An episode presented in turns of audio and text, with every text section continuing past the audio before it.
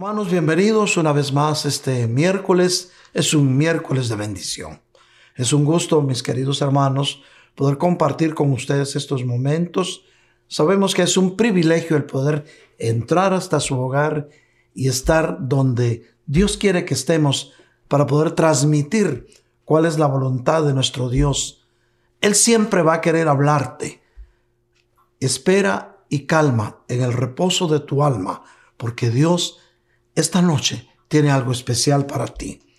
Y vamos a, dar paso a la alabanza, porque en medio de la alabanza Dios habita. Y hoy queremos que su bendita presencia descienda sobre cada hogar que esta noche está presente. Adelante, alabanza. Aleluya, vamos a dar al Señor con gozo, con regocijo.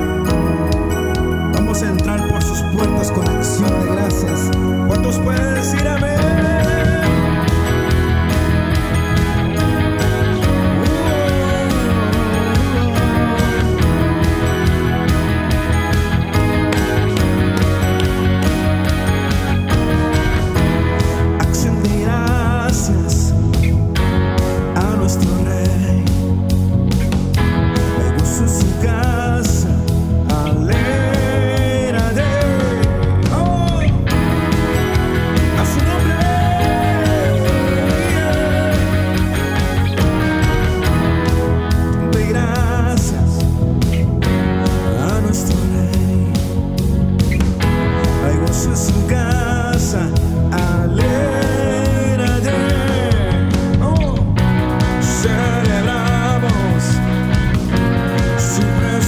sun.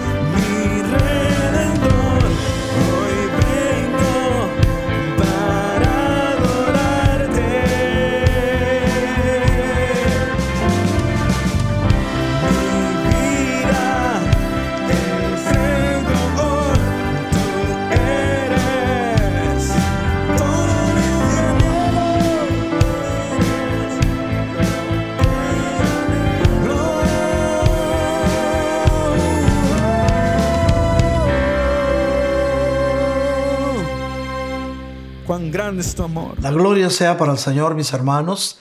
Vamos a dar inicio esta, esta noche de victoria, este miércoles, mis queridos hermanos, y vamos a dar paso a la palabra. Vamos a abrir nuestras Biblias en, el, en la carta, en el libro del discípulo amado, el que se recostaba en el hombro del Señor. Vamos a ir al Juan capítulo 5 versículos del 2 al 16. Y dice así la palabra. Hay en Jerusalén, junto a la puerta de las ovejas, un estanque que en hebreo se llama Betesda, que tiene cinco pórticos. En estos estaba en el suelo una multitud de enfermos, ciegos, cojos, paralíticos, que esperaban el movimiento del agua porque un ángel del Señor descendía de vez en cuando al estanque y agitaba el agua. Y el primero que descendía al estanque después del movimiento del agua quedaba curado de cualquier enfermedad que tuviera. Estaba allí un hombre que hacía 38 años que estaba enfermo. Cuando Jesús lo vio acostado allí y supo que ya llevaba mucho tiempo en aquella condición, le dijo, ¿Quieres ser sano? El enfermo respondió, Señor, no tengo a nadie que me meta en el estanque. Cuando el agua se agitaba y mientras yo llego, otro baja antes que yo. Jesús le dijo, levántate, toma tu camilla y anda. Al instante el hombre quedó sano y tomó su camilla y comenzó a andar. Jesús censurado por sanar en el día de reposo había religiosos que estaban pendientes de lo que el Señor hacía y no veían el milagro, sino simplemente veían que prohibía la ley. Mis queridos hermanos, la ley nunca va a sanar a nadie. Es Cristo la gracia, la gracia de Dios personificada aquí en la tierra, quien hace los milagros. Pero seguimos. Entonces, pero aquel día era día de reposo el día en que aquel enfermo que estaba junto al estanque de Bethesda fue sanado por el Señor. Aquel día era día de reposo. Por eso los judíos decían al que había sido sanado, es día de reposo y no te es permitido cargar con tu camilla. Pero él le respondió, el mismo que me sanó, me sanó, me dijo, toma tu camilla y anda. Le preguntaron, ¿quién es el hombre que te dijo, toma tu camilla y anda? Pero el que había sido sanado no sabía quién era, porque Jesús, sin que se dieran cuenta, se había apartado de la multitud que estaba en aquel lugar.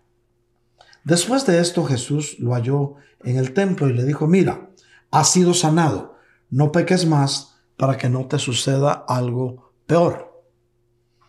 El hombre se fue y dijo a los judíos que Jesús era el que lo había sanado. A causa de esto, los judíos perseguían a Jesús porque hacía estas cosas en día de reposo. Amén. Padre bendito, esta noche te damos gracias por esta palabra. Estamos seguros, Señor, que si tú pusiste esta palabra para compartir con tu pueblo es porque tú quieres hacer un milagro en la vida de tus hijos esta noche. Señor, haz como tú quieras, muévete como tú quieras, porque tú eres soberano. Pero esta noche, Señor, te rogamos que con el amor tierno que le has tenido a tu pueblo, háblales. Hay pueblo tuyo que esta noche está necesitando escuchar tu voz. Hay pueblo que de una o de otra forma han perdido la paciencia y algunos han perdido hasta el anhelo de estar en tu presencia. Pero Señor, esta noche habla. Estamos seguros que tú tienes algo importante que hablar en la quietud del alma de aquellas hijas tuyas, aquellos hijos tuyos que están pendientes de cuál es tu voluntad. Estamos seguros también, Señor, que tu voluntad para tu pueblo va a ser agradable y va a ser perfecta. Pero, Señor, como siempre, para todo esto, te rogamos que nos des un espíritu de sabiduría con el cual vamos a conocer mejor tu palabra revelada y esa palabra que tú estás sembrando esta noche va a quedar en la mente y en el corazón de tus hijos. Gracias Señor, en tus manos estamos. En el nombre bendito de Jesús de Nazaret. Amén y amén. Señor, haz como tú quieras, que tu pueblo te escucha.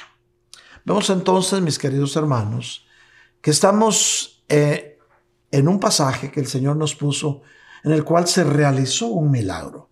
Y fue en un lugar muy especial donde habían muchos enfermos. Dice la Biblia que habían ciegos, cojos, paralíticos, esperando el día de su sanidad. Como muchos de nosotros, quizá no estamos ciegos físicamente, pero no alcanzamos a visualizar los propósitos que Dios tiene para nuestras vidas. algunos nos cuesta caminar en el Espíritu y estamos cojos espiritualmente porque no alcanzamos a correr en la velocidad que Dios quiere que corramos en su, en su presencia. Dios siempre va a tener algo especial para sus hijos. Hay pueblo que se ha quedado paralítico, que ha dicho, no, pues yo ya no puedo avanzar, hasta aquí llegué, pero el Señor está aquí. No hace falta que esperes que descienda un ángel del cielo y que agite las aguas para que tú seas sanado. Esta noche, mi hermano, quiero decirte de parte del Señor, Dios quiere hacer un milagro en tu vida. Yo no sé si a estas alturas te atrevas a decir amén, pero cuando Dios decide bendecirte, no hay diablo que se atraviese, porque los milagros suceden en el tiempo de Dios. Vemos entonces, mis hermanos, que este pórtico, que se llama Bethesda, y Bethesda quiere decir la casa de la misericordia. Lo curioso es que tenía cinco pórticos, y cinco es número de gracia. En uno de esos pórticos estaban esa multitud de gente esperando un milagro. ¿Cuántos, cuántas multitudes de personas hay en la gracia del Señor, en los cinco pórticos, esperando un milagro para su vida? ¿Estarás esperando un milagro para tu vida, mi querida hermana, mi querido hermano? Estoy seguro que de una o de alguna otra forma, tú llevas en tu corazón el anhelo de poder recibir un milagro de parte de Dios en tu vida. Y tal vez no lo estás pidiendo para ti, lo estás pidiendo para tu hija, para tu hijo para un ser muy querido. Yo quiero decirte esta noche que el Señor está dispuesto a hacer ese milagro en tu vida. Quizá no tengas que esperar a que las aguas se agiten, ni a que baje un ángel del cielo y poderosamente te toque y, y puedas luchar con él aunque no tengas de almohada una piedra. No, el Señor está aquí. El Señor está aquí junto a ti, queriendo hacer ese milagro que tú estás anhelando. Pero vemos entonces, mis queridos hermanos, que en aquel lugar donde había esa multitud de enfermos, había un hombre para el cual era el turno de ese milagro que el Señor quería hacer. Un hombre, y no era algo nuevo, tenía 38 años de estar ahí esperando el tiempo de su milagro. ¿Cuánto tiempo llevas, mi hermana, mi hermano, esperando el tiempo de tu milagro? Tal vez digas, es que yo no sé cuánto tiempo más voy a esperar, o digas, quizá no merezco ese milagro, o tengo que esperar más. Pero el Señor está a la puerta, está a la puerta de tu corazón, y Él mismo dice, estoy a tu puerta y toco. Si tú me abres, entraré y cenaré contigo. Si abres la puerta de tu corazón esta noche y dejas que el Señor entre a tu vida, Él va a hacer ese milagro. Y vemos entonces lo que sucedió en esa escena allá en el estanque de Bethesda. Dice, cuando Jesús vio a este hombre que estaba ahí acostado, y entonces el Señor supo, la Biblia no nos no nos informa de qué manera supo que ya tenía 38 años de estar esperando su milagro. Lo cierto es que el Señor todo lo puede saber porque Él es soberano. Él es omnipresente, omnipotente, omnisciente. Él puede discernir lo que está pasando en tu corazón. Él sabe cuánto tiempo llevas esperando ese milagro que tanto has anhelado y que quizá estabas perdiendo la esperanza de que ese milagro se realizara. Hoy el Señor te dice, hoy es el día de tu milagro. Y aquel hombre empezó a poner peros como muchos de nosotros. Quizá el Señor está a la puerta ofreciéndonos un milagro y en lugar de recibirlo empezamos a decir, pero Señor, ¿cómo quieres que suceda? Mira las condiciones. Quiero contarte algo. Mi hermana, mi hermano, los milagros no se razonan, los milagros se creen, porque para el que cree, todo es posible. Y miren, el, aquel enfermo, en lugar de darle gusto, Señor, no tengo a nadie que me meta en el estanque. Como quien dice, estoy solo, desamparado. Hay pueblo de Dios que de acuerdo a lo que ha estado pasando en los últimos meses sobre la tierra, se han sentido solos o se han sentido desamparados. Y aunque el Señor te dice, ¿qué quieres que haga por ti? Tú dices, Señor, no tengo quien me ayude. El Señor es tu ayudador. No te quejes. No protestes. Solo cree. Es el tiempo que empieces a creer porque los milagros suceden, mi querido hermano. Yo sé que hay pueblo de Dios que ha estado esperando un milagro. Hay hermanas que dicen es que yo no puedo tener la paz en mi alma como para esperar un milagro. Lo quiero ya. Aquel paralítico no tenía ninguna esperanza porque según él no había nadie que lo pudiera ayudar. Quizá no se había dado cuenta que el creador del universo mismo, el Dios Todopoderoso, era el que estaba frente a él.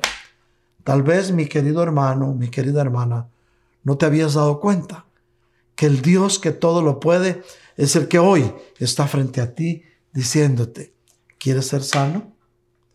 ¿Quieres que, que vuelvan hacia ti el amor de tus hijos? ¿Quieres que la indiferencia que ha habido en tu esposo o en tu esposa se transforme en amor? ¿Cuántas cosas Dios quiere hacer en tu vida, pero no te has dado cuenta que Él está ahí, frente a ti, diciéndote, pídeme lo que quieras, que hoy es el tiempo de tu milagro. Y entonces, mientras aquel hombre que yacía en aquel estanque de los cinco pórticos, Recuérdense que el nombre es Bethesda y es casa de misericordia.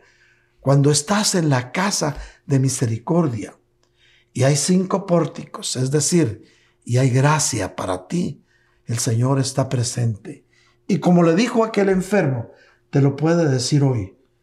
Levántate, toma tu camilla y ándate. Tal vez no tengas que cargar una camilla, pero tal vez habías venido con una pesada carga de tus tormentas, de lo que había sucedido alrededor de tu vida. Quizá tú mismo pudiste haber sentido el peso de una enfermedad o el dolor de perder a un ser querido o el dolor de que alguien a quien tú amas mucho esté enfermo y tú no puedes hacer nada por él. Pero hoy te dice el Señor, ¿qué quieres que haga por ti? Y no para que te pongas a poner excusas, sino para que empieces a creer entonces tal vez el Señor no te va a decir, toma tu camilla y anda, sino te va a decir, si crees, para el que cree, todo es posible. El próximo domingo vamos a conversar sobre el poder del Señor para restaurar en tres medidas. Y vamos a verlo de acuerdo a la palabra de una manera profunda para que puedas entenderlo. Pero hoy el Señor lo que quiere que por hoy miércoles tú puedas entender es que Él está contigo, Dios está contigo, preguntándote, ¿qué quieres que haga por ti? ¿Quieres ser sano? Toma tus cargas y camina. Pero no toma tus cargas para seguirlas soportando. Toma tus cargas y ponlas a los pies del Señor, que Él siempre va a tener una solución para toda tormenta. No hay, no hay tormenta que se resista a la voluntad del Señor. Recuérdate, el Señor Jesús dio evidencias del poder que Él tiene para reprender tormentas. Aun y cuando creas que Él está dormido, dice la Biblia, que no descansa el que te guarda. Y entonces, al instante que el Señor pronunció la palabra, el hombre quedó sano. Cuando Dios quiere sanar tu vida. Dios quiere sanarte en tres medidas, cuerpo, alma y espíritu. No va a dar un lapso de tiempo, lo va a hacer al instante. Y este es tu tiempo, este es el instante, este es el momento en que tú puedes recibir ese milagro. Solamente tienes que empezar a ejercitar tu fe. Al instante quedó sano y tomó su camilla y comenzó a andar. Esta noche, mi hermano, mi hermana, el Señor quiere que quedes sano y que tomes las cargas que tenías y las deposites a los pies del Señor, porque Él es poderoso para aliviar tu carga, abrirte nuevas sendas y mostrarte el camino que te va a llegar a alcanzar la victoria que tanto has anhelado. Pero aquel día era día de reposo. Y tal vez dirás que tiene que ver eso con mi vida, mucho. El Señor dice, yo soy tu día de reposo. O sea que este puede ser tu día. Si el Señor está contigo, estás con el Dios del día de reposo. Por lo tanto, ven, porque el Señor te dice, vengan a mí los que están cansados, los que están trabajados, que yo los haré descansar. Entra al reposo de tu Señor. Tal vez hay pueblo que ha estado diciendo, ¿hasta cuándo, Señor? Y el Señor te dice, hasta hoy. Recibe esa palabra. Es hoy el día de tu milagro. Sin embargo, no habrá quien se atreva a criticar las actitudes. Inclusive, criticaron a mi Señor Jesús y dijeron, mírenlo, está sanando y es día de reposo. Y dice la Biblia que los judíos decían que, el que había, ¿quién había sanado? Es día de reposo. Y aún aquel hombre que había sido sanado le decían, no te es lícito cargar tu cama. ¿Cuántos te han dicho, tú no mereces recibir la misericordia de Dios? ¿Cuántos te han dicho, mira lo que eras antes, cómo hoy te atreves a decir que eres cristiano? Y el Señor te dice, si alguno está en mí, dice el Señor, nueva criatura es. Las cosas viejas pasaron y hoy todas serán hechas nuevas. ¿Cuántos queremos que todo sea nuevo en nuestras vidas? Hoy es el día, mis queridos hermanos, de un nuevo comienzo, un nuevo comienzo de victoria. Algo nuevo va a pasar en tu vida. Pero por eso los judíos decían que por qué habían sanado un día de reposo. Y aquel hombre que había sanado le respondió, el mismo que me sanó, me dijo, toma tu camilla y anda.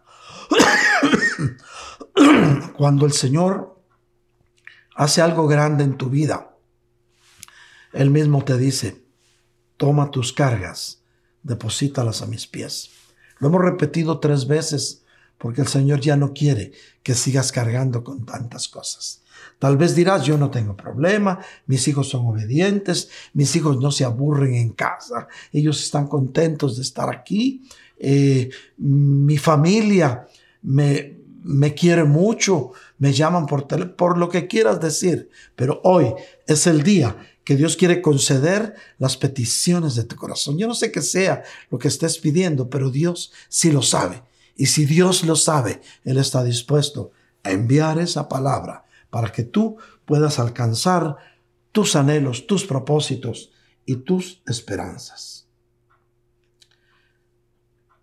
Pero el que había sido sanado no sabía quién era, porque Jesús, sin que se dieran cuenta, se había apartado de la multitud que estaba en aquel lugar. Fíjate que el Señor Jesús nunca hacía alarde de los milagros que hacía. La mayoría de milagros que él hizo, les decía, vete y no lo cuentes.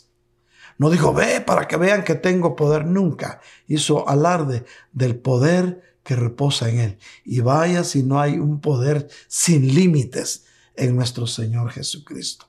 Él tiene, Él no tiene límites porque le ha sido dada toda potestad, tanto en el cielo como en la tierra. Y como si eso fuera poco, le ha sido dado un nombre que está sobre todo nombre, delante del cual todos un día doblaremos rodillas. Ahora, alguien dirá, y con esto han habido muchas opiniones.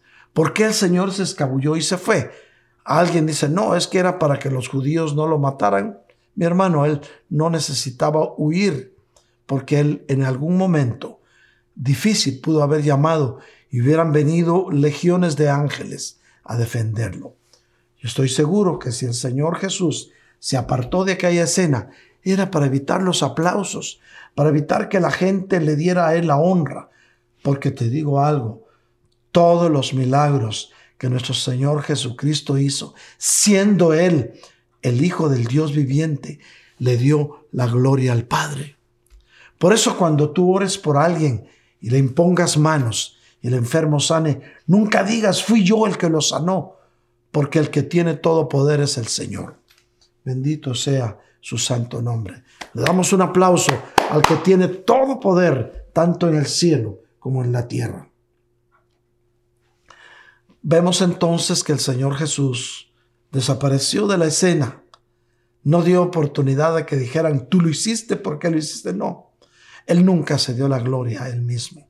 Él le dio la gloria al Padre. Bendito sea su nombre. Entonces, después de esto, ya que había pasado todo, el Señor Jesús solía ir el día sábado a la sinagoga y se encontró en la sinagoga aquel hombre. Le dijo, ¿ves? Le dijo, fuiste sanado. Ahora no peques para que no te suceda algo peor. Cuando Dios hace algo en tu vida, trata de cambiar. Si el Señor es cierto, es, perdón, es un Dios perdonador. No quiere que nadie se pierda. Quiere que todos nos arrepintamos para que seamos salvos. Pero también Él es fiel y justo y pide algo importante de ti, que eso se llama santidad. El Señor lo encontró en la sinagoga le dice, ya viste, ahora no peques. Y este corriendo le fue a decir a los sumos sacerdotes quién lo había sanado. Y estos venían y lo y procuraban matarlo. Mira cómo fue de injusto en aquel tiempo los religiosos de entonces. Mis queridos hermanos, no nos equivocamos al decir que todos los seres humanos, tarde o temprano, necesitamos un milagro de Dios. Hoy mismo tú puedes estar pensando, ¿cuál será el milagro que quiero que Dios haga en, mi vida? Puede ser un milagro eh, para tu salud física, o puede ser un milagro en tu economía, en tus finanzas, o en las relaciones interpersonales. Tal vez estés pidiéndole al Señor que haga el milagro que aquella persona que sientes que está indiferente contigo pueda darte el amor que tanto anhelas recibir. Dios puede hacer el milagro que tú quieras. Alguien puede estar enfermo y está diciendo, Señor, sáname. Y el Señor ha dicho, yo soy tu sanador. Recibe sanidad en el nombre poderoso de Jesús de Nazaret. Para el Señor no hay imposibles. Aunque digas, no, es que no hay no hay forma de sanar, este virus no tiene antídoto. Para el que cree, todo es posible. Solo empieza a creer y vas a ver la gloria de Dios. Este es el tiempo de tu milagro, mi querido hermano. Tal vez el milagro que estés pidiendo es en cuanto a tus finanzas. Tal vez sientas que tus finanzas te abandonan o que tus ganancias no han sido suficientemente como eran antes de que empezara este tiempo. Y el Señor te dice, yo soy el que te sostiene con mi diestra de justicia. Porque otra vez quiero decirte, tu auxilio y tu socorro vienen del Dios que hizo los cielos y la tierra. ¿No te da gusto saber que no estás sola, que no estás solo, porque Dios está contigo? Perdón. Tal vez el milagro que estás esperando es una restauración en tu alma. Es algo de lo cual necesitas ser libre y que no te habías atrevido a intentarlo. Hoy te dice el Señor, inténtalo otra vez porque hoy yo estoy contigo. Recíbelo en el nombre de Jesús. Puede ser probable que el milagro que estás esperando no sea para ti, sino sea para otra persona. Si no recibimos el milagro, mis hermanos, es porque no sabemos cómo pedirlo o sencillamente porque en nuestro corazón todavía hay alguna raíz de incredulidad. Recuérdate, para el que cree, todo es posible. Es cierto, mis hermanos, somos seres humanos. Y tal vez todavía decimos, ¿y qué tal si no? y cuántas veces he pedido y no lo he recibido. Pero el Señor te dice otra vez, para el que cree, todo es posible. Así es que hoy es tiempo de empezar a creer. Alguien dirá, pero es que todos me abandonaron, nadie me llama de la iglesia y me siento sola o me siento solo. No estás sola, no estás solo. El Señor está contigo y esta noche es la noche de tu milagro.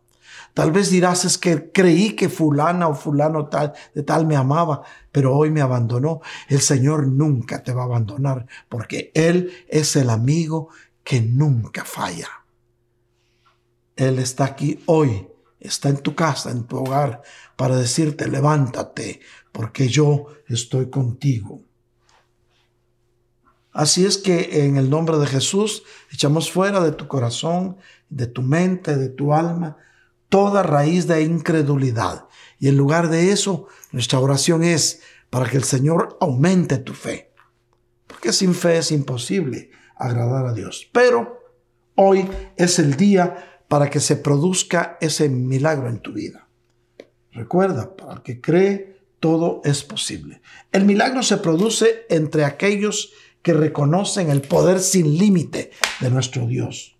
Cuando reconocemos que humanamente la enfermedad o el problema que enfrentamos no tiene ninguna solución. Fíjate bien, cuando tú logras reconocer que la enfermedad, el problema económico, el problema afectivo, realmente no tiene ninguna solución.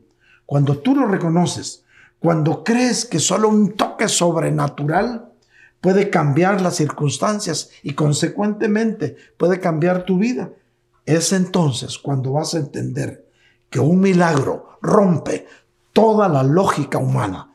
Los milagros no se razonan, los milagros se creen. ¿Por qué? Porque para el que cree, todo es posible. Un milagro, oye bien esto, oye bien que es importante. El Señor me dijo que te dijera esto. Un milagro se produce entre quienes tocan el corazón de Dios. Y me vas a decir, ¿cómo voy a tocar el corazón de Dios? En este pasaje de Juan que leímos, nos habla de un milagro para alguien que llevaba 38 años esperando. Allá en el estanque de Bethesda, en la casa de la misericordia, en la casa de la gracia, porque tenía cinco pórticos, siendo número de gracia. Pero quiero decirte algo, el Señor conoce tu necesidad. Por si no te habías dado cuenta, el Señor sí conoce tu necesidad. El Señor quiere ayudarte. Oye bien, el Señor no solo conoce tu necesidad, sino que el Señor quiere ayudarte. ¿Cuántos recibimos? ¿Cuántos queremos recibir esa ayuda de Dios para nuestras vidas? Porque hoy es el día de tu milagro. Un milagro para alguien que quiere un toque del poder de Dios. ¿Cuántos queremos un toque del poder de Dios? Si tú lo quieres, es para ti el milagro. Un milagro para alguien que no confía en nadie más que solamente en Dios, porque humanamente ese alguien ya encontró que no hay otra salida. Cuando te das cuenta que no hay ninguna salida, que lógicamente lo que tú necesitas, no hay una esperanza aquí en la tierra, el Señor te dice, solo cree, porque para el que cree todo es posible. Imagínate cómo se sentía Marta, la hermana de Lázaro, cuando vio al Señor, que había regresado, pero su hermano estaba muerto ya hacía cuatro días. Posiblemente la sangre ya no corría por sus venas. Y el mismo Señor le dijo, le dice, Señor, si hubieras estado aquí, mi hermano no hubiera muerto.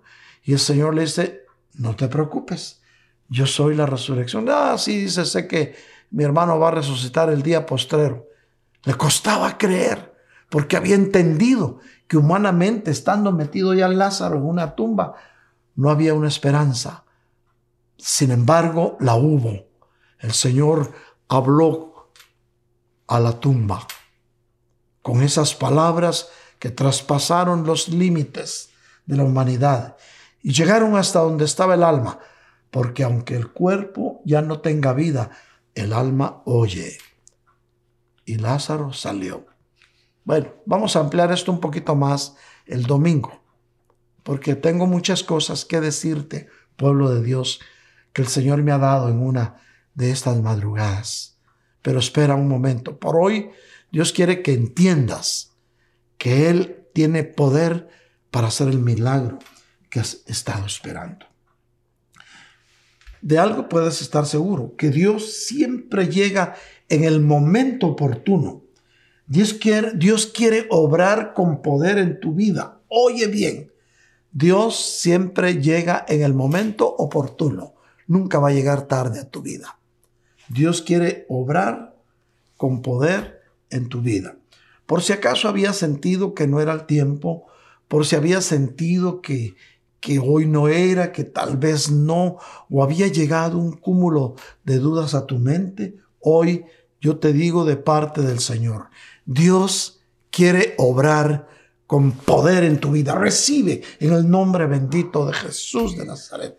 Dale un aplauso al Señor fuerte ahí donde estás. Él merece todo aplauso, toda adoración, toda gloria. Él es digno de alabanza. Pero, ¿qué es lo que se necesita para que pueda haber un milagro?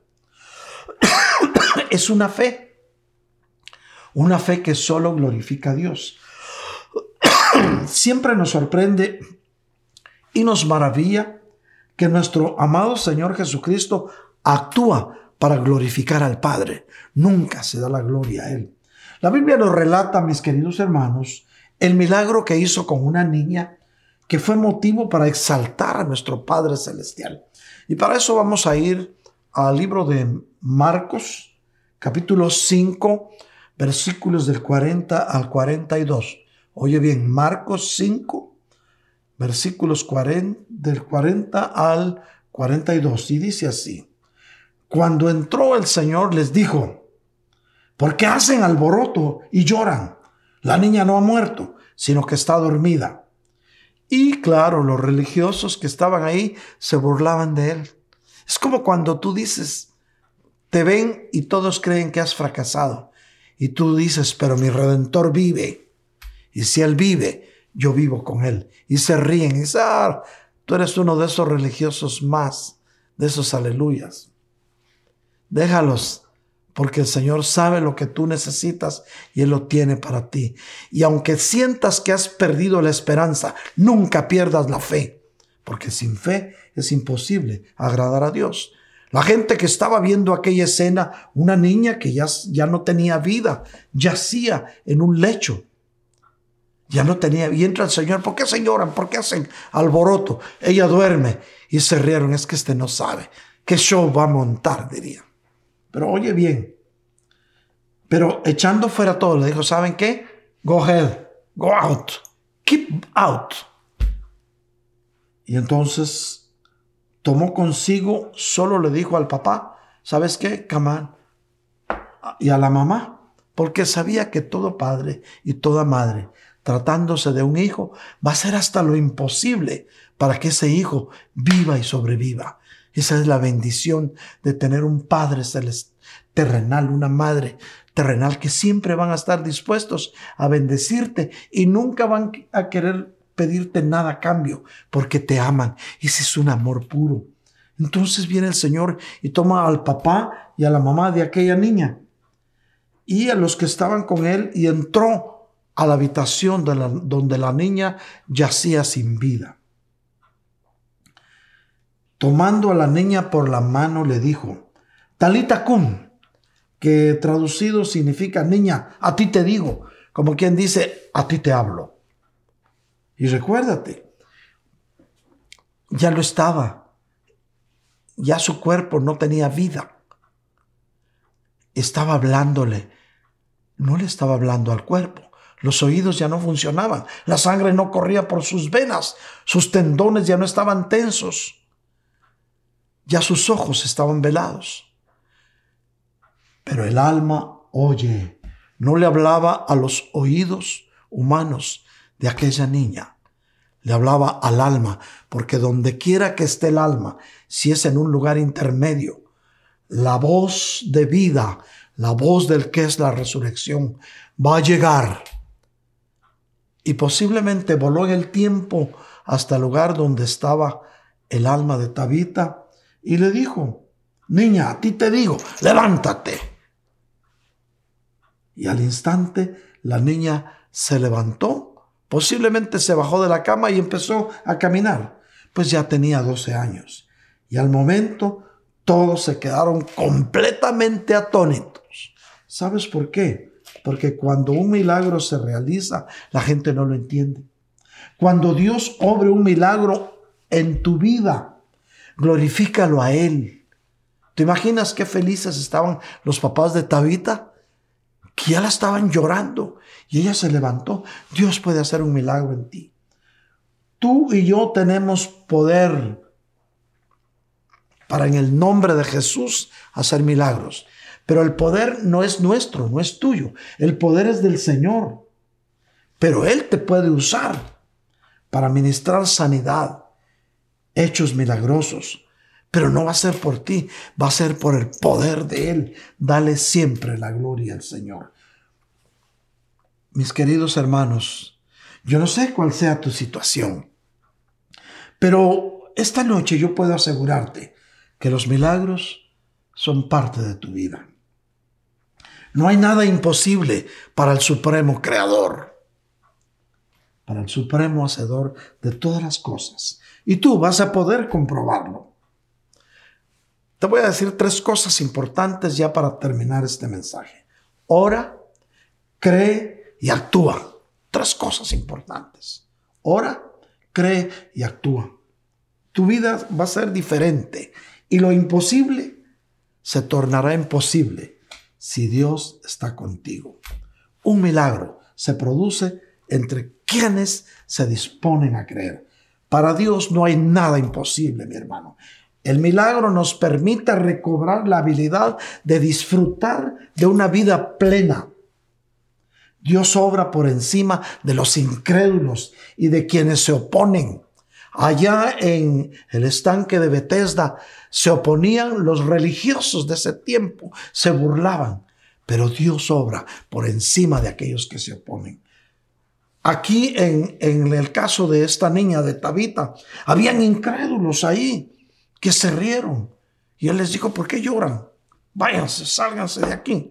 Cuando Dios va a hacer un milagro, saca a los incrédulos. Por eso, para el que cree, todo es posible. A través de los milagros, Dios ofrece una segunda oportunidad para que podamos tener una vida plena, llena del poder de sanidad del Señor. Dios se mueve con poder entre quienes reconocen las limitaciones de sus propias fuerzas y confían en el poder sobrenatural de Dios. Él, más que nadie, sabe el anhelo que tenemos de que algo especial ocurra en nuestra vida. Estoy seguro, mi hermana, mi hermano, que has estado esperando que algo sobrenatural suceda en tu vida. Alguien dirás que todos los días salgo a trabajar y, voy a, a sembrar flores y voy a embellecer la ciudad y voy a pintar los colores de la vida o voy a construir un futuro. Podrás decir muchas cosas, pero este día el Señor te dice, solamente cree, porque para el que cree, todo es posible.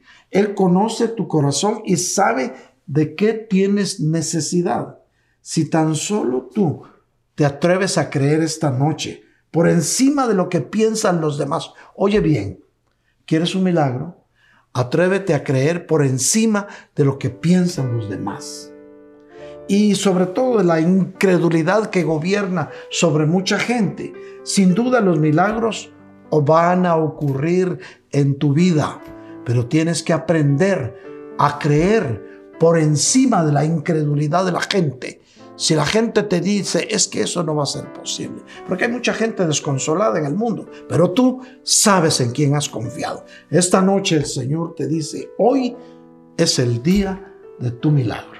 Amén, recíbelo en el nombre de Jesús. Y ahora déjame orar por ti, hermano que me escuchas, hermana que me escuchas. Aunque en este momento estés dudando, hoy es el tiempo de tu milagro. Padre Santísimo, tú conoces el corazón de tus hijos Y has visto, Señor, cómo han vivido estos últimos meses en que no nos hemos congregado.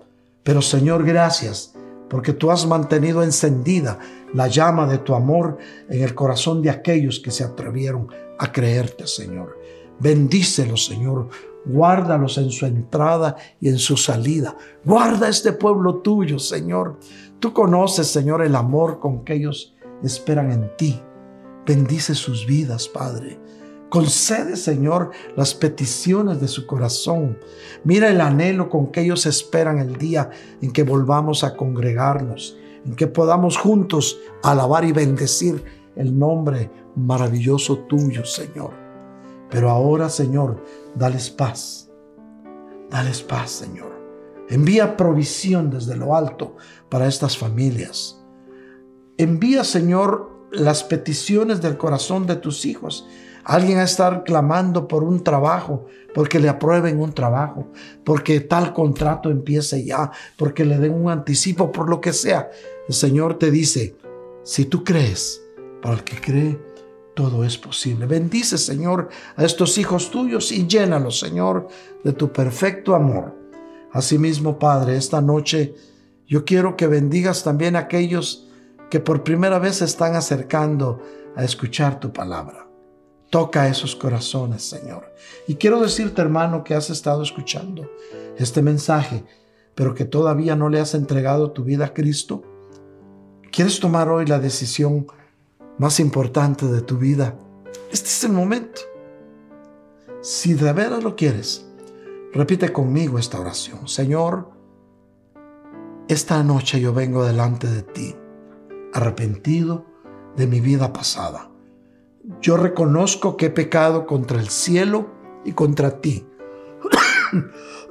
Pero hoy, Señor, yo vengo a pedirte perdón. Y vengo a rogarte, Señor, que perdones mi vida pasada y me aceptes como a uno de tus hijos. Yo te recibo en mi corazón. Por eso esta noche yo creo con mi corazón y confieso con mi boca que el Señor Jesucristo padeció por mí y murió en la cruz del Calvario derramando hasta la última gota de su bendita sangre para con ello pagar el precio de mi paz y de mi salvación. Lo confieso con mi boca y lo creo con mi corazón. Y hoy te pido, Señor, que me aceptes como a uno de tus hijos. Yo te recibo en mi corazón.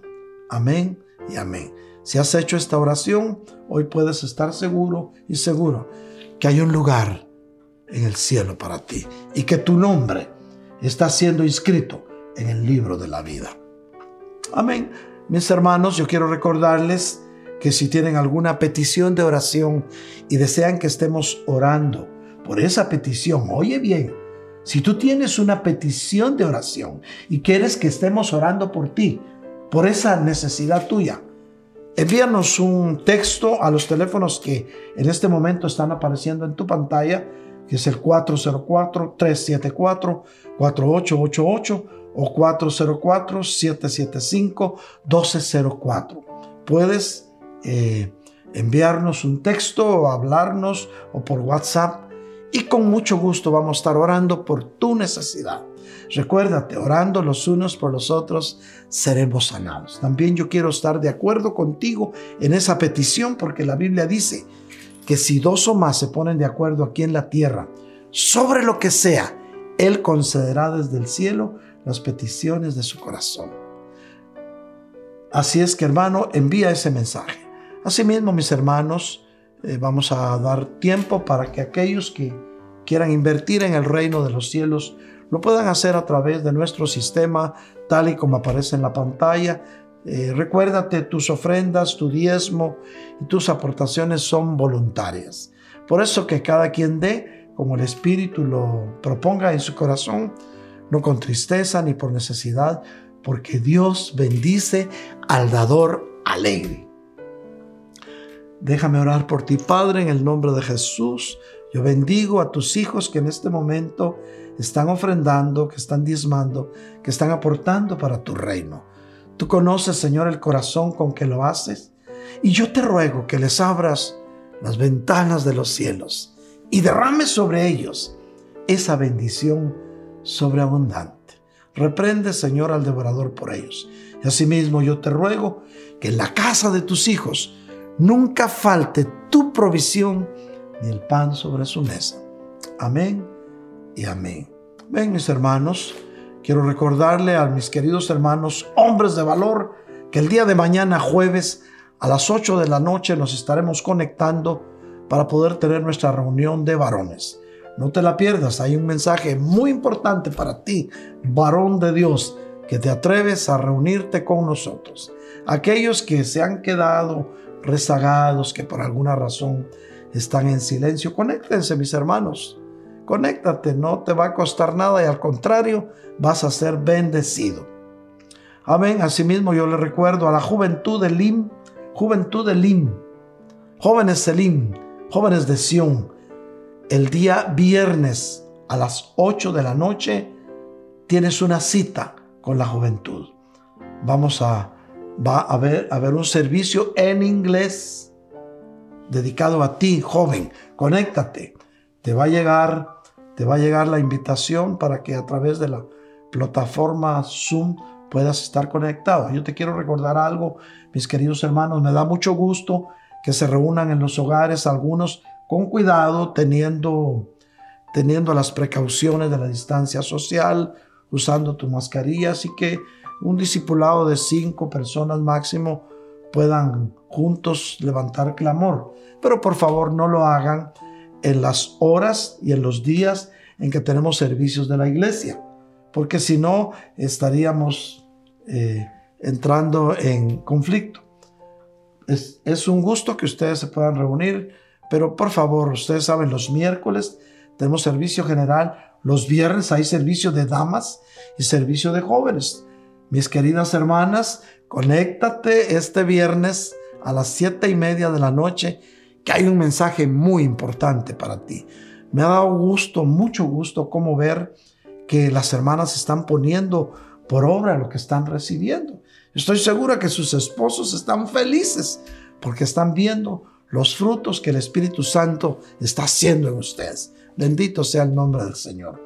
Y recuerden, mis hermanos, el domingo nuestra cita es a la 1.30. No se la pierda. Tenemos un mensaje que el Señor me puso paso a paso lo que vamos a hablar. Y vamos a hablar que cómo el Señor tiene un poder transformador en la vida de sus hijos. Vamos a verlo en tres medidas, pues. Pero, ¿quieres saber más? el domingo a la 1.30 de la tarde. Vamos a dar inicio el domingo con alabanza y luego ya el consejo de la palabra. Bendiciones, pueblo de Dios, los extrañamos. Los extrañamos. Reciban un abrazo a la distancia y todo el amor en Cristo que les tenemos. Bendiciones, mis queridos hermanos.